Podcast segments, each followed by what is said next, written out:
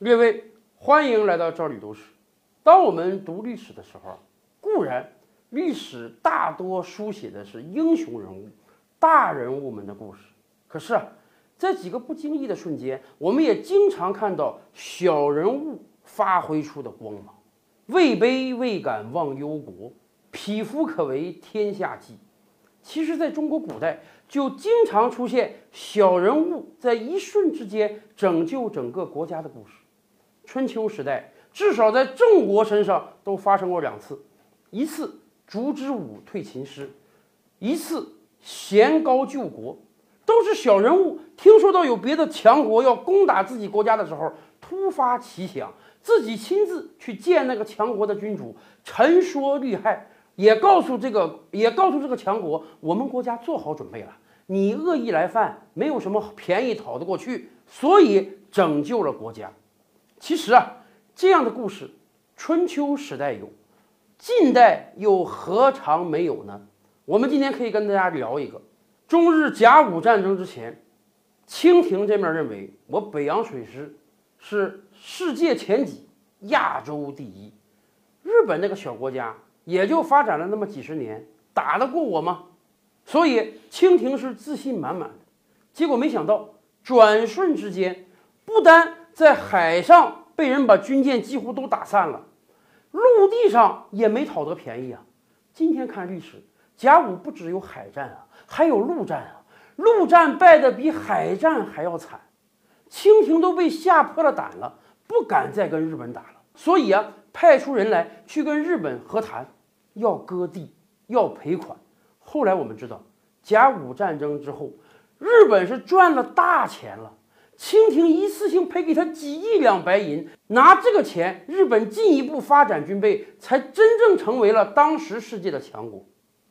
而就在甲午开战的时候，有一位小人物，其实。也在做拯救国家的努力，他是谁呢？他叫宋玉仁。一八九四年的时候啊，宋玉仁作为当时中国驻英法意比四国的公使参赞，出使欧洲。甲午战争爆发的时候，刚好公使回国述职，他暂代公使的职务，人在伦敦。那个时候看到甲午清军惨败，宋玉仁心里也很着急啊。再听说朝廷已经派出大员要跟日本和谈了，他更是心急如焚。他上书朝廷说：“啊，日本那个国家我知道，一个岛国，人口很少，钱儿更少，他跟大清实在是没法比。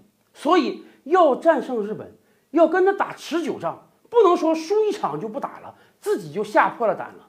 以日本当时那个实力，你与其大量赔款给他，资助他发展军备，不如接下来跟他打。”大清毕竟是有很大的战略纵深的，大清当时四万万人口，这个经济实力和军事实力是能碾压日本的。与其赔钱，不如继续作战。而且宋玉人可不是光说不练啊，除了一方面上书清廷之外，他自己也在做准备。做什么准备呢？他甚至突发奇想，自己要建立一支军队。宋玉人当时啊，马上跟手下几个人商量。拿出巨资跟英国买军舰，当时英国本来准备卖给阿根廷、智利两个国家五艘军舰、十艘鱼雷快艇。当时宋玉人跟英国说：“这样吧，我们国家紧急要，你先卖给我们行不行？”然后就在英国招募澳大利亚水兵两千个人，组成了一支水师。这支军队可以挂着英国的国旗，船上全都是澳大利亚的水兵，打着什么名义呢？打着护航的名义。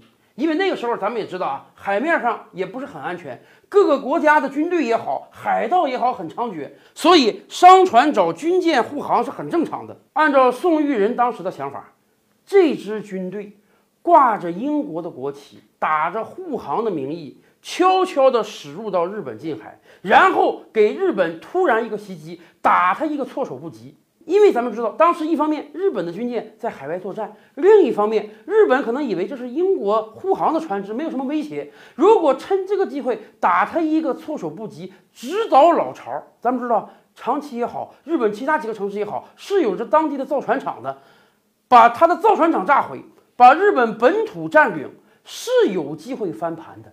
即便不能彻底翻盘，也会给日本人一个相当大的教训。只不过宋玉人的军队准备好了，即将准备开征之时，他这个计划也得呈报给清廷啊。清廷得知这个计划之后，马上告诉他绝对不可以推行这个计划，因为朝廷已经派人跟日本和谈了，马上就要谈成了。在这个关键当口，清廷害怕有人节外生枝，惹得日本人不高兴，要求你追加谈判的条件怎么办？于是宋玉人这个计划就彻底的胎死腹中了。咱们这么讲吧，不论这个计划在军事上有多大可能性。有没有可能成功？它也代表着一个普通人对国家的全权爱国之心。更关键的是，怎么知道继续打就打不下去了？后来的日俄战争，俄国战败之后，日本也狮子大开口啊，也跟俄国索要很多钱财啊。俄国说了，我根本就不赔给你，要么你就休战，要不然咱们放胆继续打。再往后，九一八事变的时候。我们的军队觉得，哎呀，日本军队太强了，我们打不过去，干脆我们不抵抗得了。正是由于我们的不抵抗，正是由于我们不敢跟人家打，给了那么多割地赔款，才让日本成长得更强大呀。如果时光倒流，宋玉人这支军队真的去打日本了，满清敢于继续跟日本再作战下去，日本得不到那几亿两白银的赔款，日本。有可能成长那么快吗？